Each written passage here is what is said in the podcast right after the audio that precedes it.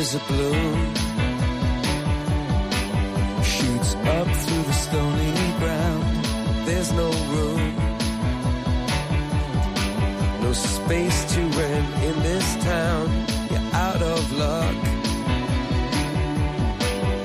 And the reason that you had to care, the traffic is stuck. And you're not moving anywhere. Comienza en Radio María Sexto Continente. Con el obispo de San Sebastián, Monseñor José Ignacio Munilla.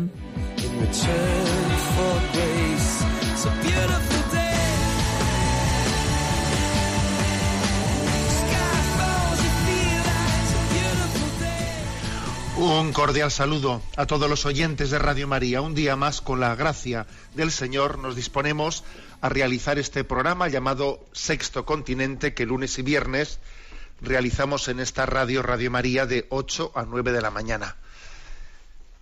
El deseo de que el corazón sea, perdón, el deseo de que el amor sea eterno no ha nacido de una ideología, forma parte del diseño del corazón. Este mensaje lo enviábamos a las redes sociales esta semana, subrayando que este deseo que tenemos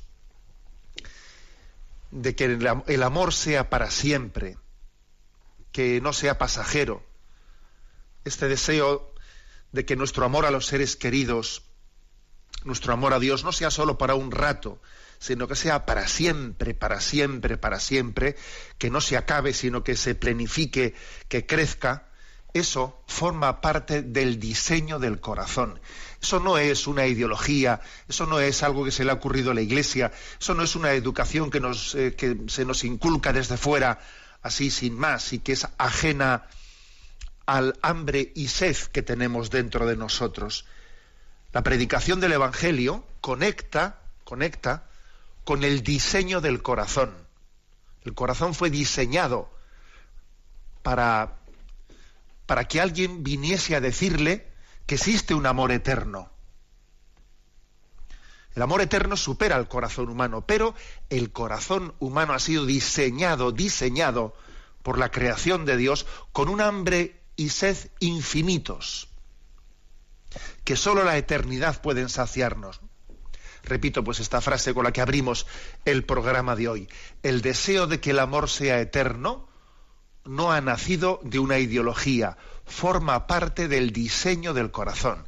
Somos un poquito de tierra, sí, pero con hambre y sed de infinito. Esta es la paradoja, ¿no? Y por eso estamos aquí haciendo un programa como este. Porque no nos hacíamos con cualquier cosa. Si fuésemos unos meros animales que solamente se mueven por instintos y que buscan satisfacerse en lo inmediato, ¿qué sentido tendría que tú ahora estuvieses escuchando esta radio y este programa y hablando de estas cosas? Pues no, hombre, no tendría sentido ninguno. Bueno, pues vamos adelante en este programa de Sexto Continente, que lo realizamos también teniendo una interacción con los oyentes eh, desde las redes sociales, en Twitter con la cuenta arroba obispo munilla, en Facebook y en Instagram con, también con dos, con dos cuentas o dos muros que llevan el mismo nombre personal de un servidor, José Ignacio Munilla, y, en, y como correo electrónico para el que podéis hacer presentes vuestras preguntas o aportaciones es el siguiente, sextocontinente arroba radiomaria.es. Bueno, ¿de qué voy a hablar hoy? Pues en consonancia con lo que hemos dicho en la entradilla del programa, es que resulta que ayer en la liturgia del domingo se proclamó el Evangelio de las Bienaventuranzas, que es un pasaje evangélico en el que se subraya pues esta, esta hambre y sed de infinito que tiene el hombre. Ayer escuchábamos cómo Jesús ante sus discípulos les enseñaba diciendo, Dichosos los pobres en el espíritu, porque de ellos es el reino de los cielos. Dichosos los sufridos, porque ellos heredarán la tierra. Dichosos los que lloran, porque ellos serán consolados. Dichosos los que tienen hambre y sed de la justicia, porque ellos quedarán saciados. Dichosos los misericordiosos, porque ellos alcanzarán misericordia. Dichosos los limpios de corazón, porque ellos verán a Dios. Dichosos los que trabajan por la paz, porque ellos se llamarán los hijos de Dios. Dichosos los perseguidos por causa de la justicia, porque de ellos es el reino de los cielos. Dichosos vosotros cuando os insulten y os persigan y os calumnien de cualquier modo por mi causa. Estad alegres y contentos, porque vuestra recompensa será grande en el cielo. Este es el Evangelio eh, que proclamaba en la liturgia de ayer la Iglesia y escuchamos seguro, ¿no? Pues muchas predicaciones intentando iluminar distintos aspectos de este Evangelio. Pues yo quisiera hablar del, de las bienaventuranzas y de sus derivadas. A ver si soy capaz de, de hacerme entender, ¿no? De las bienaventuranzas y de sus derivadas. Es obvio que Jesús, en, estas, en, este, en este sermón, en esta predicación, nos, nos permite ver el mundo desde su perspectiva, ver el mundo con los ojos de Jesús, valorar las cosas desde su perspectiva. A veces, acordaros aquel texto en el que Jesús le reprende a Pedro y le dice, tú piensas como los hombres, pero no piensas como Dios. Necesitamos ponernos las gafas del Evangelio para ver lo que acontece en la vida desde otra perspectiva. ¿Cómo ve esto Dios? Y esto que está aconteciendo en mi vida, en la familia, ¿cómo, cómo lo juzga? ¿Cómo lo valora Dios? Las bienaventuranzas son, son la perspectiva divina sobre la vida humana. Y por eso son importantísimas, ¿no? Pues la primera eh, bienaventuranza, los pobres de espíritu, sobre todo se centra más en la clave del sentido. ¿Dónde está tu tesoro? ¿Dónde? ¿Qué es para ti lo importante? ¿Los bienes materiales o Dios? Bienaventurados los pobres de espíritu. La segunda eh, bienaventuranza, bienaventurados los mansos, se centra en un tema clave que es el tema de, de la agresividad que suele anidar en nuestro corazón. ¿Cómo abordas tú esa agresividad que anida en nosotros? La tercera bienaventuranza, bienaventurados los que lloran, se centra, aborda también otra cuestión clave de la vida humana, que es la del sufrimiento. En la vida se sufre, se sufre. Entonces, ¿qué hacemos con el sufrimiento? La cuarta bienaventuranza, bienaventurados los que tienen hambre y sed de la justicia, aborda otra cuestión, y es que cuáles son nuestros deseos, de qué tienes hambre y sed, ¿no? De, de, de pequeñeces o de una totalidad y una plenitud y de una justicia plena que solo Dios puede dar, ¿no? ¿De qué tienes hambre y sed? La quinta bienaventuranza, bienaventurados los misericordiosos, se centra en otra cuestión clave, aborda el tema de, del amor de gratuidad, que está por encima de nuestros méritos. La sexta, bienaventurados los limpios de corazón, aborda otra cuestión bien importante, que es la de la autenticidad del corazón, la de la pureza del corazón, tener un corazón eh, sencillo, sin doblez.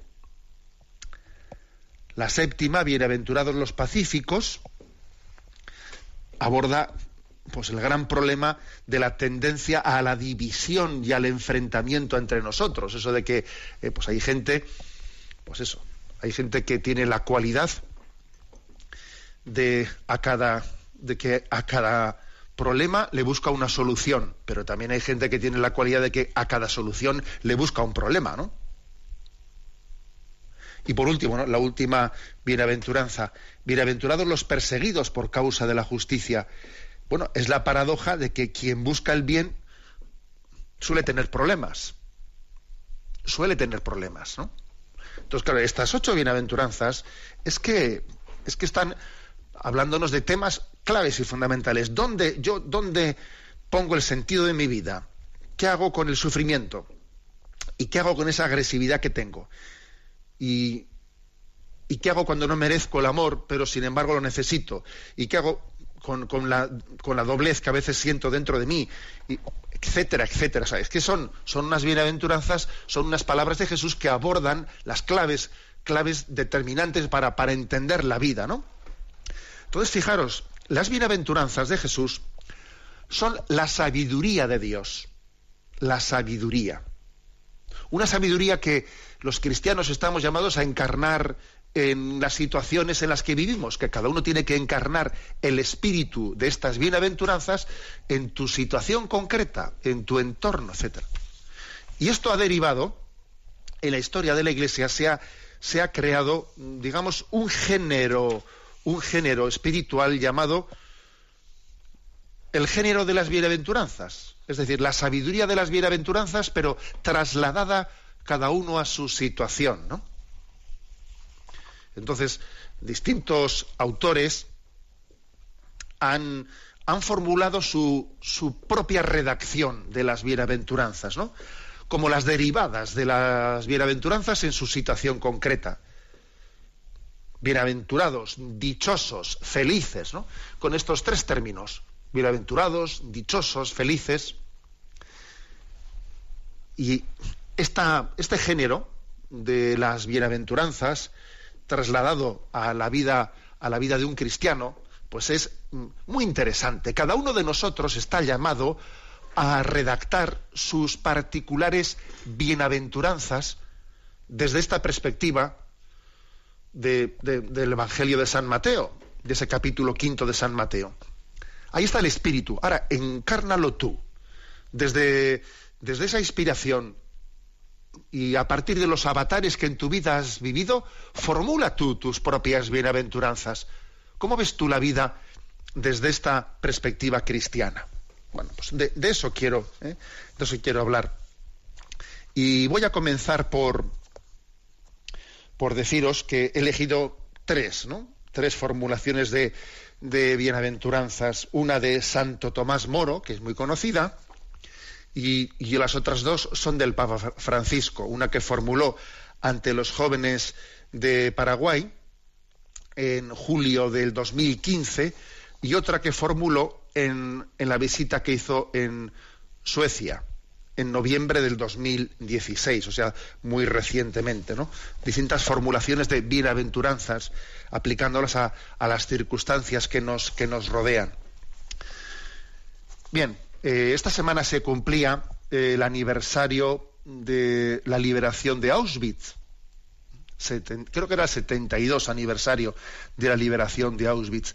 Vamos en este pequeño descanso musical a escuchar eh, la banda musical de esa película La lista de Slinder.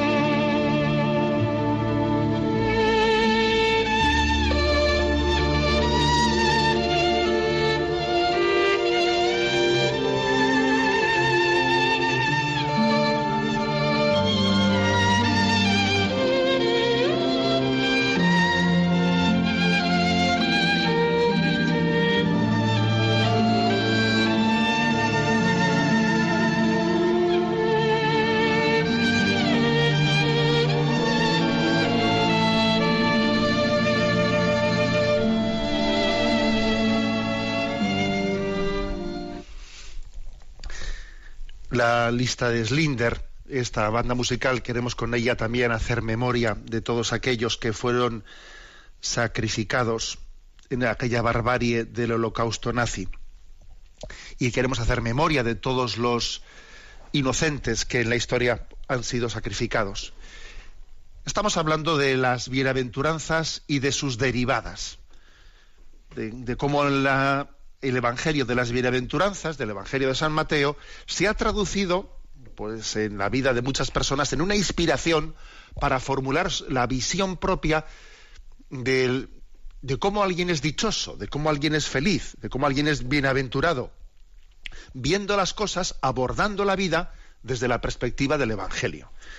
Y Santo Tomás Moro, aquel santo que fue martirizado por Enrique VIII por permanecer fiel, por no inclinarse ante la pretensión de pues de Enrique VIII de, de pretender ser el jefe supremo de la Iglesia en Inglaterra y así autodispensarse de su matrimonio pues, por con Catalina de Aragón para poder casarse con Ana, Ana Bolena a la que luego además también él, después de haberse casado con ella, le condenó a muerte y se casó con, cinco más. Y bueno, una, una barbaridad, ¿no? Pero bueno, pues Tomás Moro, aquel hombre recto, que no se inclinó ante aquella barbaridad histórica y que permaneció fiel, y eso le costó la vida, y, y obviamente pues pasó muchos meses en, en la Torre de Londres, allí preso, y finalmente pues fue decapitado.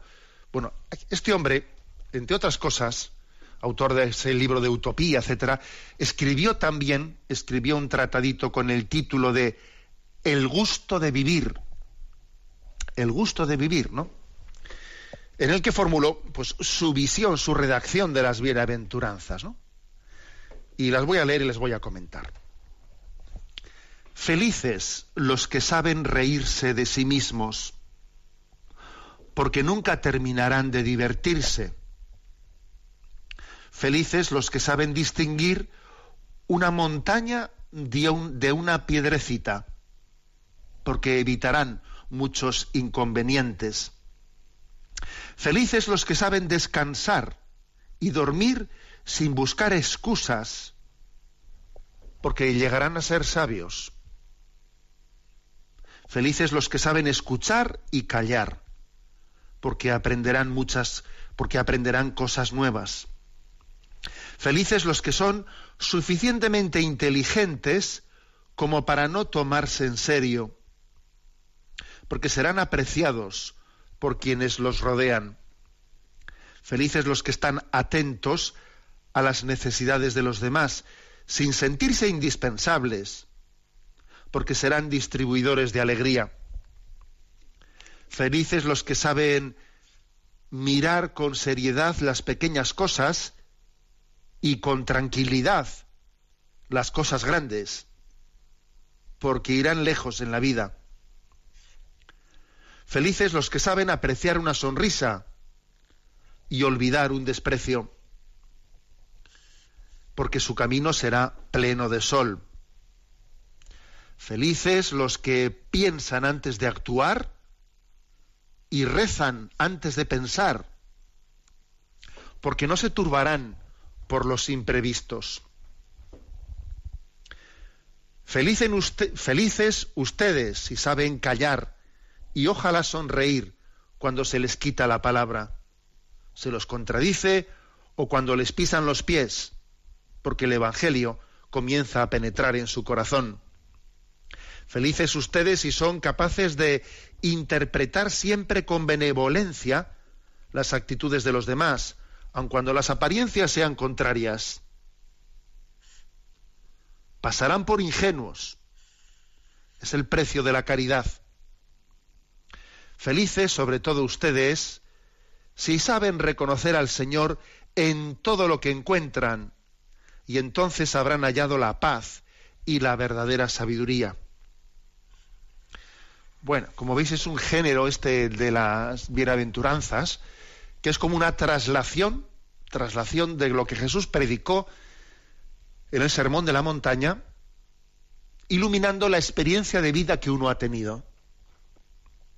Por eso os digo que qué bueno sería que cada uno de nosotros fuésemos haciendo como nuestro testamento vital, ¿no? Que es como nuestra la formulación de nuestras bienaventuranzas. Felices, dichosos, ¿cuándo? ¿Cuándo? comentando, ¿eh? comentando, pasando al, comentario de, este, de estas bienaventuranzas, el gusto de vivir, que fueron escritas por Santo Tomás Moro, yo creo que la clave está al final. ¿eh? La clave está al final que dicen, felices si sabes reconocer al Señor en todo lo que encuentras. O sea, reconocer la presencia del Señor. Esto es como lo de los discípulos de Maús, que al final descubrieron que Jesús había estado caminando con ellos sin darse cuenta. Cuando uno recibe el Espíritu del Señor, dice, anda, si el Señor estaba caminando conmigo, si yo estaba, estaba ahí desesperado, sin, sin, sin terminar de decir qué hago, cómo abordo, se ha olvidado Dios de mí, pero qué es esto, que no, que no encuentro el hilo conductor de, del sentido de, lo que me está pasando, ¿no? Y dicen al final, anda, si estaba el Señor caminando junto a mí.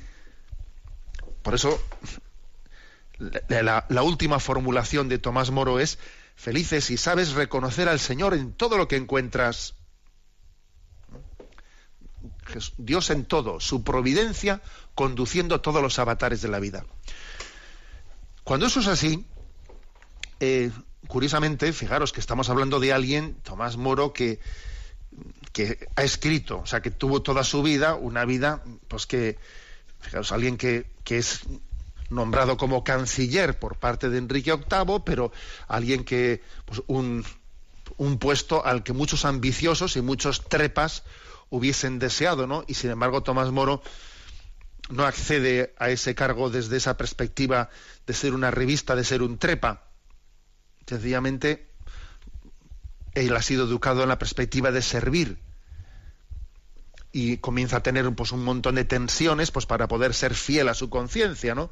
que le llevan a donde le llevan, finalmente a, pues, al martirio. Y pues todos los ojos estarían fijos en él, había una auténtica expectación pues en aquel, en aquel tiempo en Inglaterra y en toda Europa de que qué hacía ese hombre, qué hacía. Y lo primero que llama la atención es que él tenga la capacidad, en medio de esa situación tan fuerte, pues de de relativizar y de reírse de sí mismo, de no sentirse importante, ¿no? sino de saberse pequeño. Eso es una, una auténtica sabiduría, ¿no? Dice él, felices los que saben reírse de sí mismos, porque nunca dejarán de divertirse. Los que saben distinguir una montaña de una piedrecita, Fijaros esto, ¿eh? que viene ahora. Felices los que saben descansar y dormir sin buscar excusas. Alá, no estéis preocupados dándole vueltas a las cosas que te han quitado el sueño esta noche. ¿Tú te crees que ese sueño que has perdido esta noche dándole vueltas a eso y a eso y a eso en la cabeza, ¿te crees que ¿Tú qué te crees? ¿Que, está en tus manos o qué? Si está en manos de Dios, ahora déjalo en manos de Dios y no te busques excusas para no dormir, hombre. Aprende y descansa. Ponte en manos de Dios. ¿A dónde vas tú? Es impresionante esta sabiduría, ¿eh? La sabiduría del abandono en las manos de Dios. Fijaros lo que, como añade después, ¿no? Selecciono algunas cosas, obviamente, porque no voy a comentar todas, pero cuando dice felices los que están atentos a las necesidades de los demás sin sentirse indispensables. O sea, qué, qué gran, qué gracia es el poderte olvidar de ti mismo ayudando a los demás, estar atento a hacer felices a los demás. ¿Quieres ser feliz? Olvídate de ti mismo y procura hacer felices a los demás eso que tantas veces hemos dicho, la felicidad no es un fin en sí misma, sino no se consigue como un fin en sí misma, sino se consigue cuando paradójicamente uno se entrega a un ideal y la consecuencia de ese ideal es la felicidad, pero cuando uno la busca en sí misma se le escapa. ¿eh? Pero fíjate qué matiz añade él estar atento a las necesidades de los demás sin sentirse indispensables. O sea que tampoco yo por, por ese deseo de ayudar al prójimo, que no me sienta yo el redentor del mundo, que no piense que sin mí aquí el mundo se va a hundir, que no, hombre, que no pasa nada. O sea, tú entrégate a hacer caridad y al mismo tiempo sábete que eres, que no eres indispensable. Que Dios te pide tu, tu servicio y el día que tengas que desaparecer, pues Dios tendrá otro plan para hacerlo mejor sin ti que no va a pasar nada. ¿eh? Hacer el bien y no sentirte indispensable por hacer el bien. No vaya a ser que por hacer el bien te creas el redentor del mundo. Qué sabiduría. Y luego añade, ¿no? Felices los que saben mirar con seriedad las cosas, las pequeñas cosas, mirar con seriedad las pequeñas cosas y con tranquilidad las cosas grandes. O sea, que no porque las cosas sean pequeñas, me las dejo de tomar en serio. Y no porque las cosas sean grandes, me asusto. No, ni me asusto ante las grandes, ni tampoco me inhibo ante las pequeñas. Sino que cada momento tiene su afán, cada día tiene su afán. Ahora toca esto, luego toca lo otro. Es una gran sabiduría, ¿no? Recuerdo una anécdota que narraba en su día el secretario de Pío XII, del Papa, ¿no? Y contaba que como Pío XII tenía esa capacidad de en cada momento estar a lo que estaba, ¿no? Y que un día, pues habían recibido a, los, a, unos obispos de China y estaban, y estaban trasladándole al Papa una situación terrible de la Iglesia en China, en la que estaban siendo encarcelados, ¿no? Pues los cristianos los católicos fieles a Roma y la Iglesia pasaba a estar en la clandestinidad, ¿no? Era una noticia terrible, terrible la que estaba recibiendo el Papa. Terminó esa audiencia. Mm, el Papa solía tener costumbre de, entre audiencia y audiencia rezar unas Ave Marías.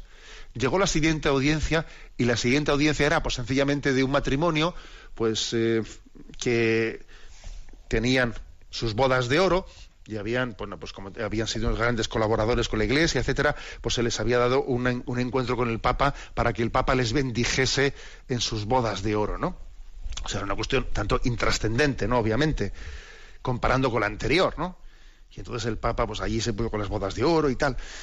Bueno, y el momento en que sale, pues, mm, el secretario, que estaba totalmente pues nervioso por, por la trascendencia del tema de China, que había sido el tema anterior, le empieza a decir al Papa, Santo Padre, ¿y qué hacemos con ese China? Le dice, déjese, déjese con lo de China, estamos ahora con estos de las bodas de oro. ¿eh?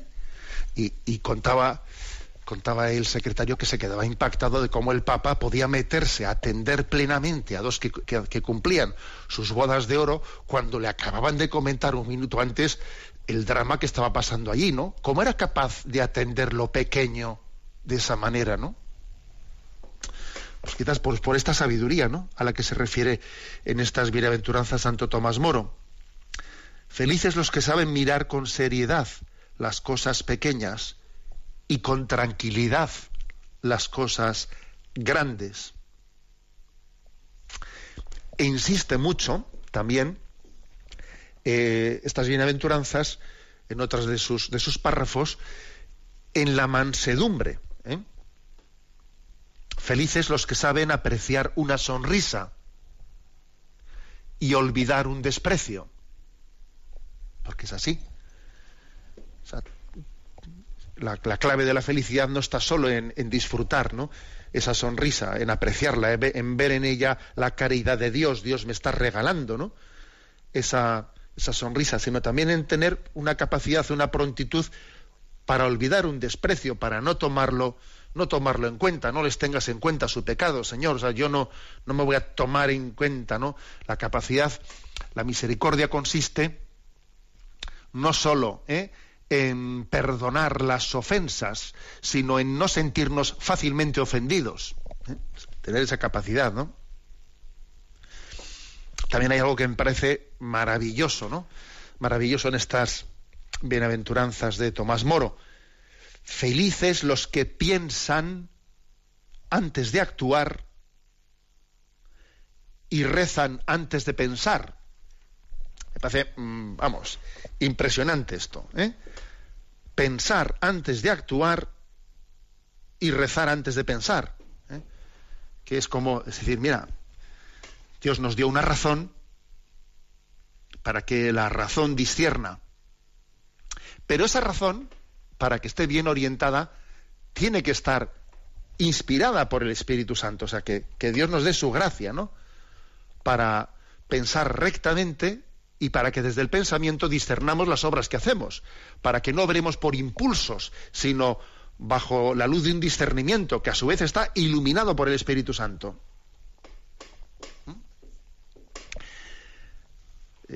En resumen, ¿no? Eh, creo que estas, que estas bienaventuranzas, que este gusto de vivir que nos da Tomás Moro, es una, una buena lección de lo que podríamos mm, designar como el género de las bienaventuranzas en los cristianos. Cada uno de nosotros podría perfectamente redactar su propia formulación del felices, dichosos, bienaventurados, ¿no? Desde la experiencia que ha tenido en su vida, de cómo la perspectiva del Evangelio le ha ayudado a vivir más feliz.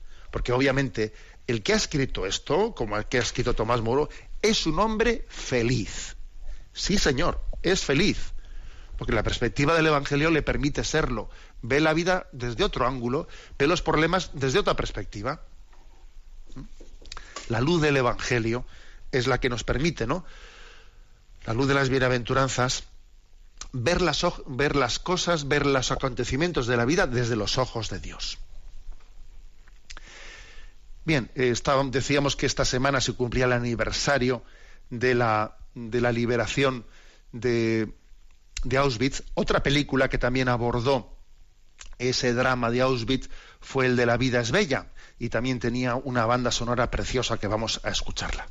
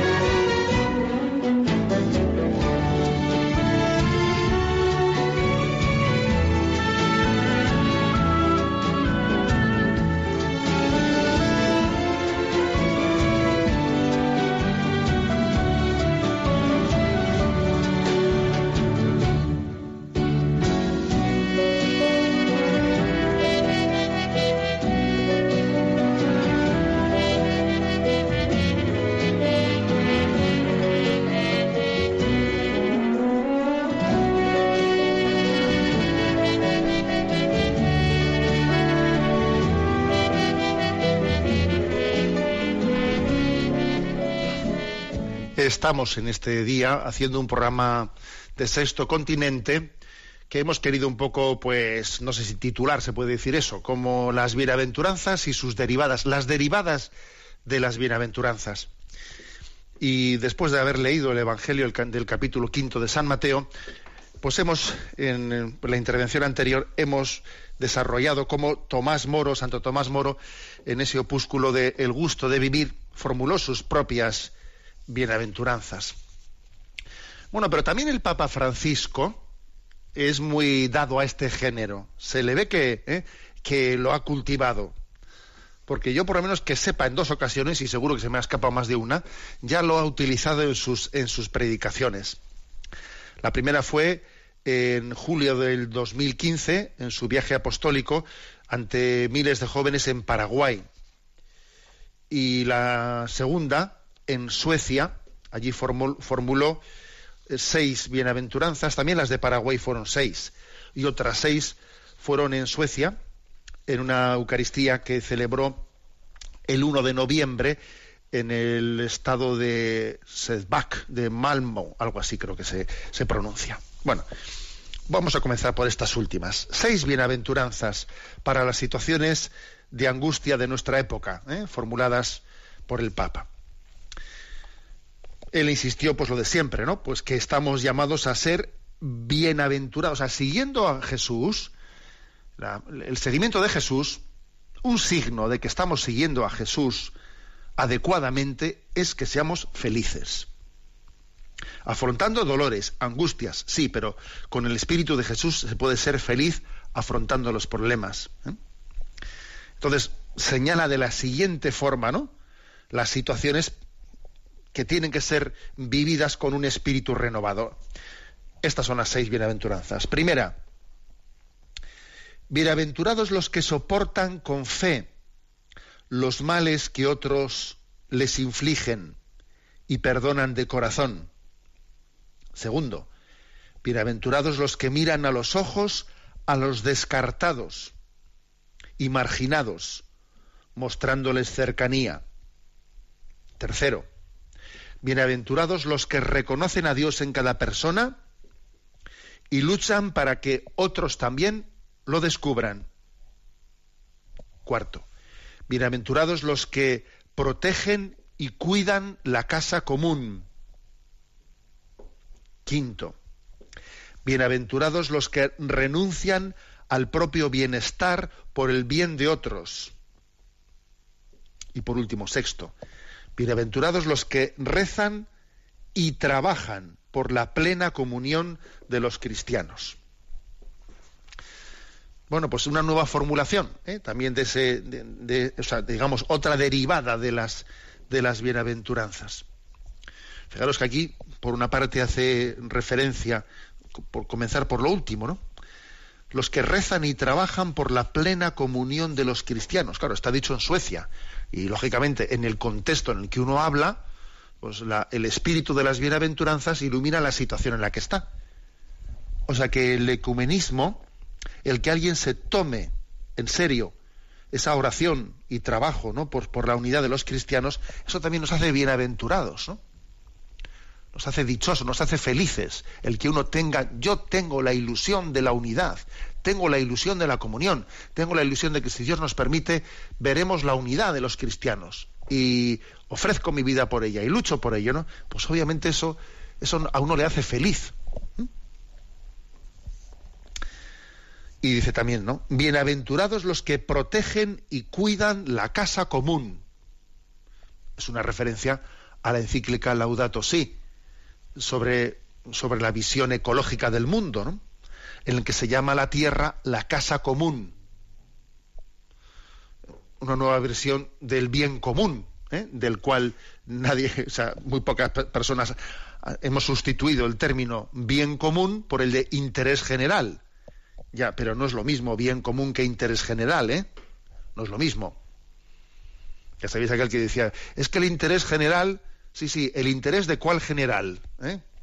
A ver, el bien tiene que ser común, porque si es un bien, lo que es, lo que es verdadero, y lo que es bueno lo es para todos, no es para unos sí y para otros no. La verdad es verdad buena para todos. ¿eh? Bueno, por eso cuando dice cuidar de la casa común, cuidar de, de la tierra, de, de la vida, de la vida que Dios nos ha dado como el mayor de los tesoros, ¿no? Bienaventurados los que protegen y cuidan la casa común. Tener esa conciencia de que el mundo, el mundo es de Dios y si es de Dios, por lo tanto, es de todos y no es propiedad privada de nadie. Bienaventurado, ¿no? Dichoso, feliz el que tiene esta perspectiva, que supera la de lo mío. ¿eh?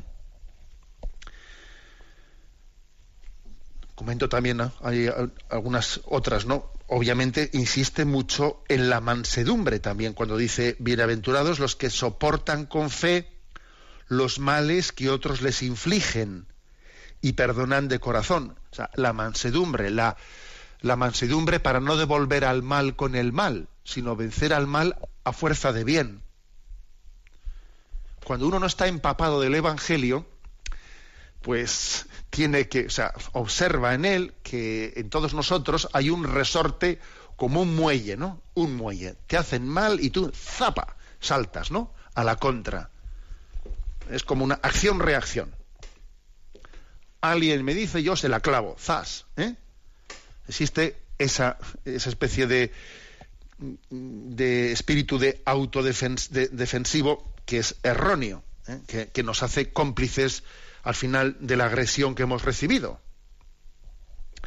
Bueno, pues esa cadena hay que romperla y solamente para romperla pues es la mansedumbre del corazón de Cristo la que puede permitir romper esa cadena, ¿no? Y dice el Papa, bienaventurados los que soportan con fe los males que otros les infligen y perdonan de corazón. Ahí es cuando la espiral de la violencia, la espiral de la agresividad queda rota, cuando alguien no, la devuelve. Y, además le deja desenmascarado al otro, claro. Fijaros esto. ¿eh? Bienaventurados los que miran a los ojos a los descartados y marginados, mostrándoles cercanía. Mirar a los ojos a los descartados. Mirar a los ojos. Me llamó la atención, por cierto, el jueves santo pasado, cuando se retransmitió la Eucaristía desde pues, un centro de acogida de refugiados, ¿no? en el que el Papa hizo allí la, última cena, con el lavatorio de los pies incluido. Y me llamó la atención el gesto que hacía el Papa, mm, no solo de limpiar los pies ¿no? de, los, de los refugiados, sino lo que me llamó la atención es que después de limpiar los pies de cada uno, se quedaba mirando a los ojos un rato a ese que le había limpiado los pies. Que además, visto desde fuera, parecía hasta un poquito, no sé, resultaba un poco violento, ¿no? Cómo se mantiene la mirada así clavada en una persona durante un rato, ¿no? Bienaventurados los que miran a los ojos a los descartados. O sea, no vale con decir, o sea, no el espíritu cristiano, el espíritu del evangelio, no se traduce en mero asistencialismo, no, sino mira a los ojos a los descartados, mírales y entiende que, que hay una persona que es amada por Dios, con la que tú estás llamado a tener una relación personal, cuya historia también debe, debes de conocerla y debes de implicarte en ella. Mírale a los ojos, mírale a los ojos.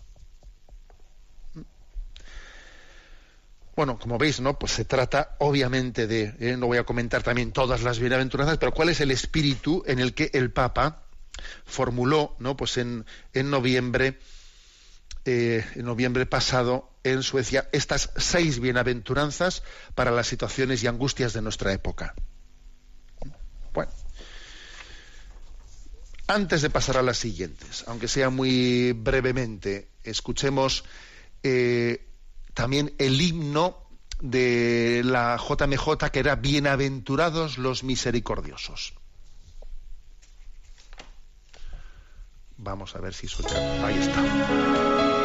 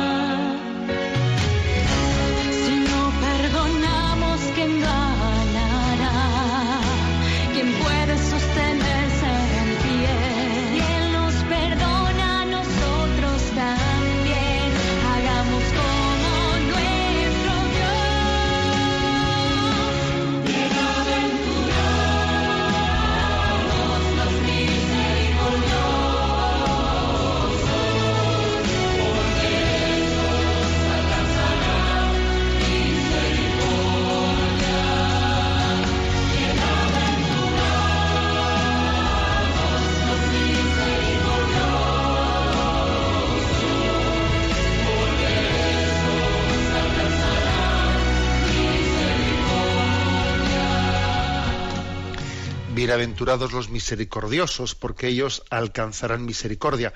Fue el lema de la Jornada Mundial de la Juventud que vivimos el verano pasado en Cracovia. Estamos en este programa de Sexto Continente hablando de las derivadas de las bienaventuranzas. Como existe también un género en el que los seguidores de Jesús han traducido a su propia experiencia esa visión del mundo desde los ojos de Jesús y hemos, hemos presentado pues la, es la formulación de las bienaventuranzas, el gusto de vivir de Santo Tomás Moro. También hemos hecho en la intervención anterior una referencia a las seis bienaventuranzas para las situaciones de angustia que, que predicó el Papa en Suecia en su visita apostólica. Me faltan otras seis bienaventuranzas que el Papa propuso a los jóvenes de hoy en la visita que hizo en julio del 2015 a Paraguay ocurrió que, que el Papa no llegó a leer esta homilía, sino que la entregó. ¿eh? O sea, la tenía preparada, pero como el Papa a veces es tan espontáneo, tan improvisador, pues llegado el momento, se puso a dialogar con los jóvenes allí en la Eucaristía y no llegó a leer la homilía. Eso sí, les dijo, eh, tenía preparado una homilía que, bueno, pues eh, como veis no la he leído porque me he puesto a dialogar con vosotros, pero os dejo, os dejo esta, esto que tenía preparado, leedla y meditadla, que os hará bien. ¿Mm? Y entonces ahí quedó eh, ese mensaje. Quizás, como el Papa no llegó a pronunciar esta, esta formulación, pasó más desapercibida. Pero él lo dijo, eh, os, os, dejo esa homilía para que la meditéis y para que la preparéis. ¿eh? Y además dijo, pues porque Jesús sabe que la felicidad, la verdadera, no pues supone supone pues un esfuerzo, supone un adentrarnos ¿no? en la sabiduría de la vida que tiene Jesús, pero que exige una renuncia a nosotros mismos, ¿no? Bueno, pues bien, Jesús, eh, perdón, Jesús, el Papa Francisco propone estas seis claves para que los jóvenes alcancen la verdadera felicidad. La primera, así de sencilla, felices los que tienen misericordia. Segundo, Felices los que saben ponerse en el lugar del otro, en los que tienen la capacidad de abrazar, de perdonar. Todos hemos hecho alguna vez la experiencia de esto. Todos en algún momento nos hemos sentido perdonados. Qué lindo que es, dice el Papa. Es como recobrar la vida. Es tener una nueva oportunidad. No hay nada más lindo que tener nuevas oportunidades es como que la vida vuelve a comenzar. Tercera bienaventuranza. Felices aquellos que son portadores de nueva vida, de nuevas oportunidades. Cuarto, felices los que trabajan por ello, los que luchan por ello. Quinto, Errores tenemos todos, equivocaciones miles. Por eso, felices aquellos que son capaces de ayudar a otros en, el, en su error, en sus equivocaciones, que son verdaderos amigos y no dejan tirado a nadie. Esos son los limpios de corazón, los que logran ver más allá de la simple macana, será un, algún término este, ¿no? latinoamericano, los que logran ver más allá de la simple macana y superan las dificultades. Sexto y último, felices los que ven especialmente lo bueno de los demás. Bueno, pues una formulación ¿eh? también, digamos, desde el espíritu del Papa Francisco. Comienzo por la última, ¿no? Felices los que saben los que ven especialmente lo bueno de los demás. Eso es un, es un don del Espíritu, el, iluminar las cosas buenas ¿no? que Dios ha puesto en el camino de nuestra vida. La tendencia a ser hipercrítico, la tendencia a ser un juzgador, ¿eh? un juzgador que según está hablando alguien yo ya le estoy ya poniéndole pegas, que antes de que termine la frase yo ya se la he rebatido. Eh, que según está hablando ya estoy viendo los defectos, las contradicciones, no sé qué, pues anda que tú, pues mira, pues más te valdría, eh, o sea, eh, eso es una desgracia de la que hay que purificarse. Y sé que hay, sé que hay personas que sufren, ¿no? Porque tienen esa tendencia juzgadora y les cuesta mucho superarla, porque casi es casi instintiva, ¿eh? que son de los que les sale como, vamos, como, como si fuese automático, ¿no?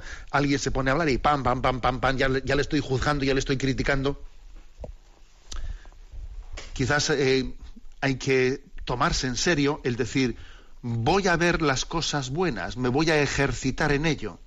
Felices, dichosos los que sean capaces de ver las cosas buenas. ¿Es que te crees tú que Dios es manco o qué? ¿Te crees tú que Dios no le ha dado a esa persona eh, dones buenos? ¿Te crees tú que, que todos los dones están en otro lado, distinto? Si Dios le ama y Dios le quiere, ¿te crees tú que Dios no le ha dado cosas buenas a esa persona? Por lo tanto, ver lo bueno en los demás, en el fondo es ver a Dios. En el fondo es reconocer la acción de Dios en la vida, si no uno está negándole a Dios.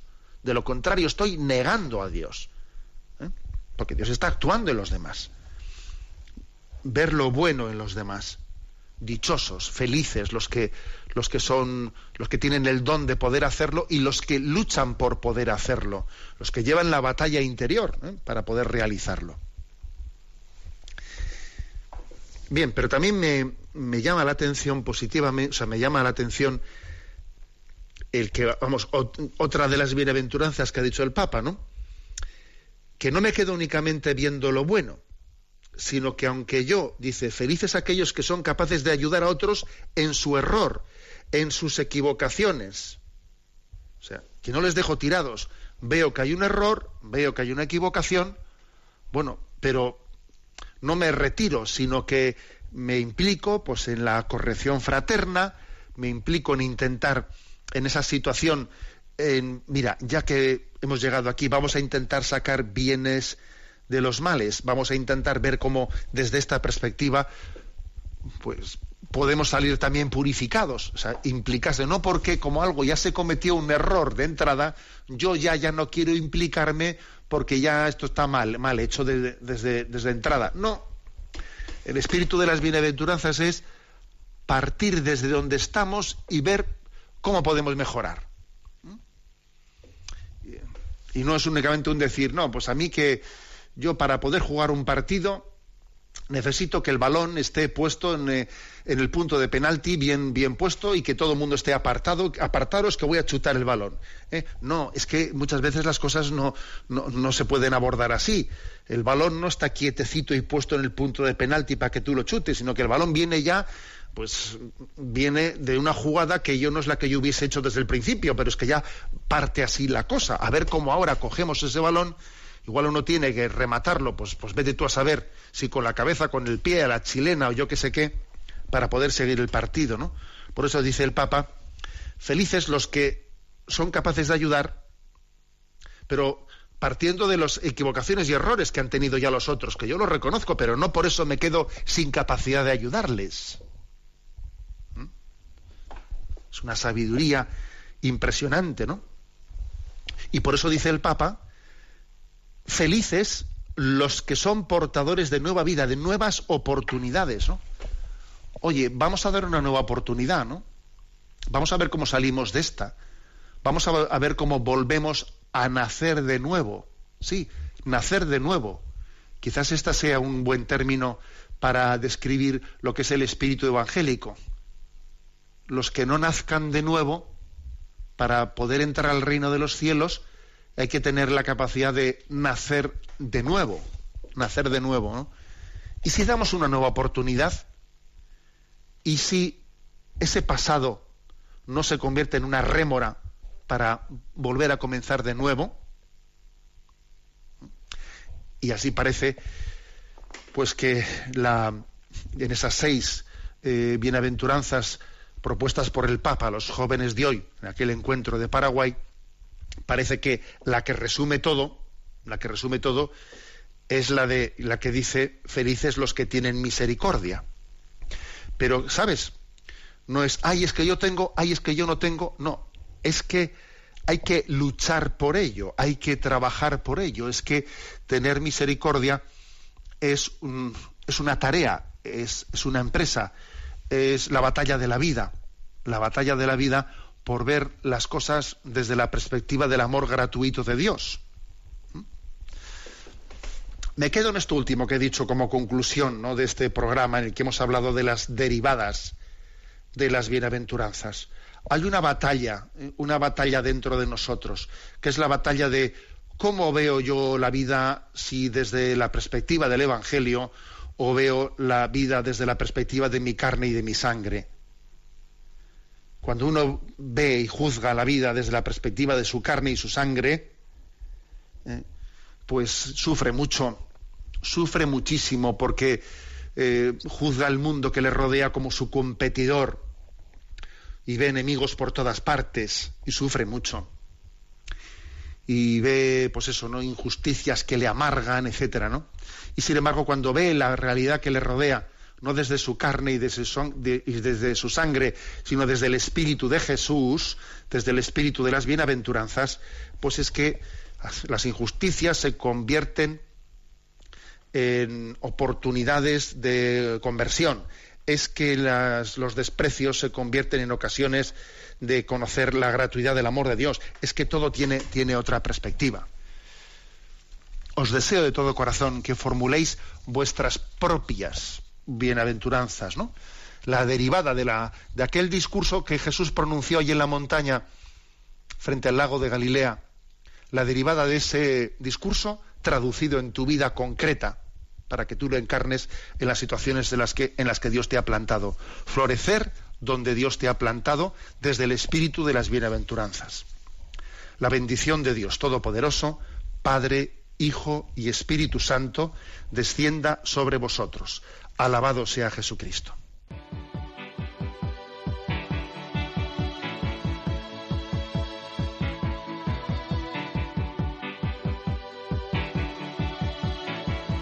The heart is a balloon,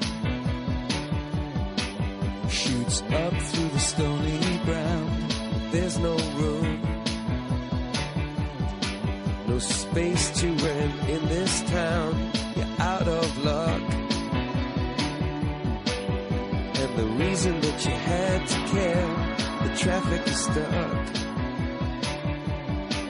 And you're not moving anywhere. You thought you found a friend. Han escuchado en Radio María Sexto Continente, un programa dirigido por el obispo de San Sebastián, Monseñor José Ignacio Monilla.